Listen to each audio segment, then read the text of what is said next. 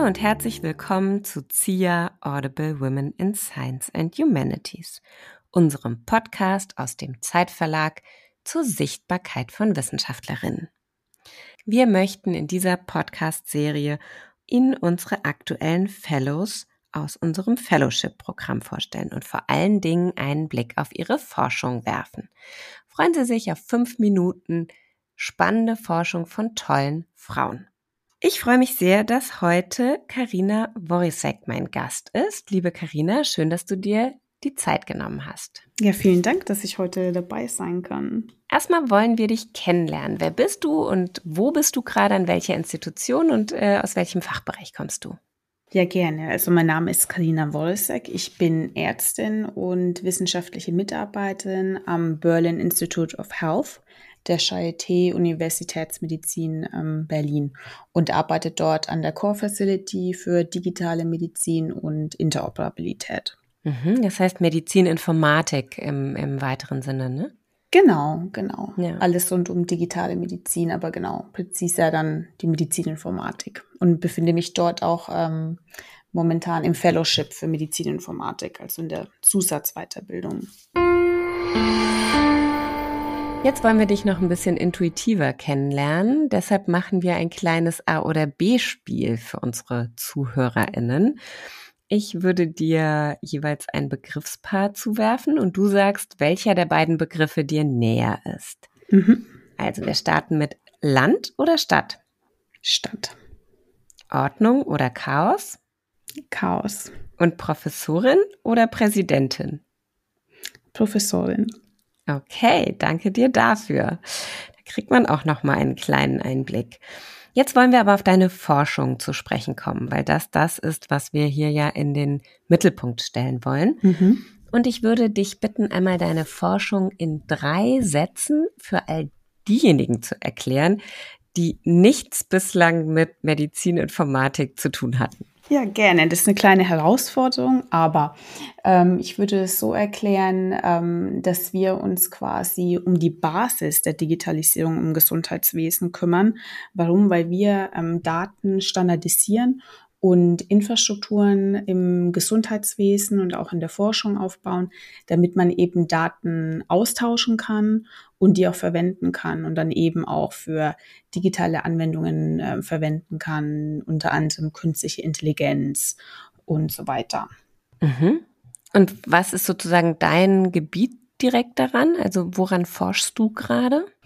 Also mein Hauptprojekt ist derzeit NFDI for Health und hier wollen wir eben eine Infrastruktur schaffen, indem wir Metadaten und Daten verknüpfen von klinischen Studien, aber auch epidemiologischen und Public Health Studien, damit eben da auch die Wissenschaft sichtbar gemacht wird, wir Forscher vernetzen und ähm, dann auch Kooperation fördern, ähm, dass es dann auch eben zum Data Sharing im weiteren Sinne kommen kann. Mhm. Man denkt, man stellt sich das immer so einfach vor, aber der Teufel liegt ja genau im Detail an diesen Themen, zu sagen, man braucht erstmal diese Grundlage, bevor dann alles weitere darauf aufbauen kann. Was findest du so spannend an tatsächlich dieser, dieser Grundlagenforschung?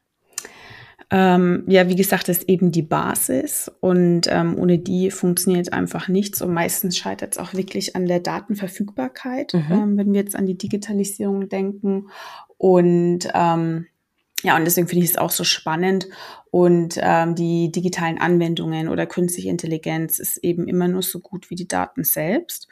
Und ähm, deswegen sehe ich da auch eine große Verantwortung darin, dass wir eben auch zum Beispiel faire Anwendungen schaffen, ähm, dass man auch so ein bisschen die Datenqualität betrachtet oder mit was für Daten arbeiten wir überhaupt in der Medizin, die dann eben für solche Anwendungen ähm, verwendet werden. Mhm, super spannend, weil das Feld sich ja auch gerade massiv entwickelt. Also da bist du ja wirklich an der Spitze einer Entwicklung, die wir wahrscheinlich noch gar nicht abschätzen können.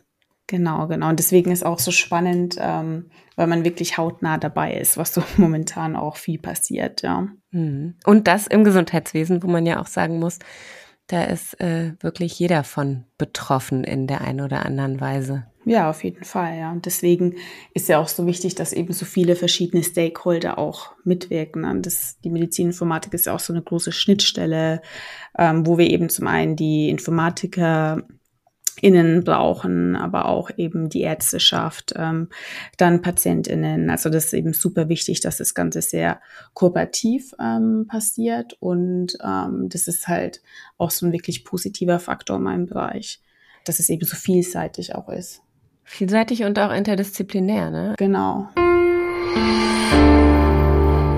Wenn man jetzt aber mal auf die nächste Generation guckt und sagt, wie würdest du denn einer Fünfjährigen erklären, warum sie Wissenschaftlerin werden soll? Ähm, ich würde sagen, dass man ähm, da einfach super ähm, kreativ sein kann und auch so ein bisschen seine kindliche Neugierde auch ausleben kann. Trotz des Erwachsenenalters. Ähm, das wäre so meine Erklärung dafür. Das ist ja super zu sagen. Bleib einfach wie du bist, Fünfjährige, und genau. mach so weiter. okay, dann äh, haben wir schon einen kleinen Einblick bekommen. Vielen lieben Dank dafür. Wer sich vernetzen will mit dir oder wer mehr dazu wissen will, findet deine Kontaktdaten ja bei uns auf der Website, auf der ZIA-Website. Gern stellen wir da den Kontakt her, auch für Kooperationsanfragen oder wer eine Expertin in dem Gebiet braucht. Jetzt kommen wir aber noch zur Abschlussfrage. Wonach steht dir jetzt der Sinn? Ähm, also ich muss sagen, ich ähm, möchte eigentlich wirklich äh, gerade zurück an meinen Computer meine Aufgaben weitermachen, ähm, weil ich ähm, da wirklich viel Spaß dran habe. Super. Ähm, an meiner Arbeit, ja. Das zeigt ja tatsächlich sozusagen die Inhalte, die Forschung ruft, dann wollen wir dich auch gar nicht länger aufhalten. Vielen Dank, dass du dir die Zeit genommen hast für diese Podcast-Folge, liebe Karina. Danke. Und ich bin mir sicher, dass wir von dir, von dem Berlin Institute of Health an der Stelle auch noch mehr hören werden. Danke für diese schönen Einblicke. Vielen Dank euch auch.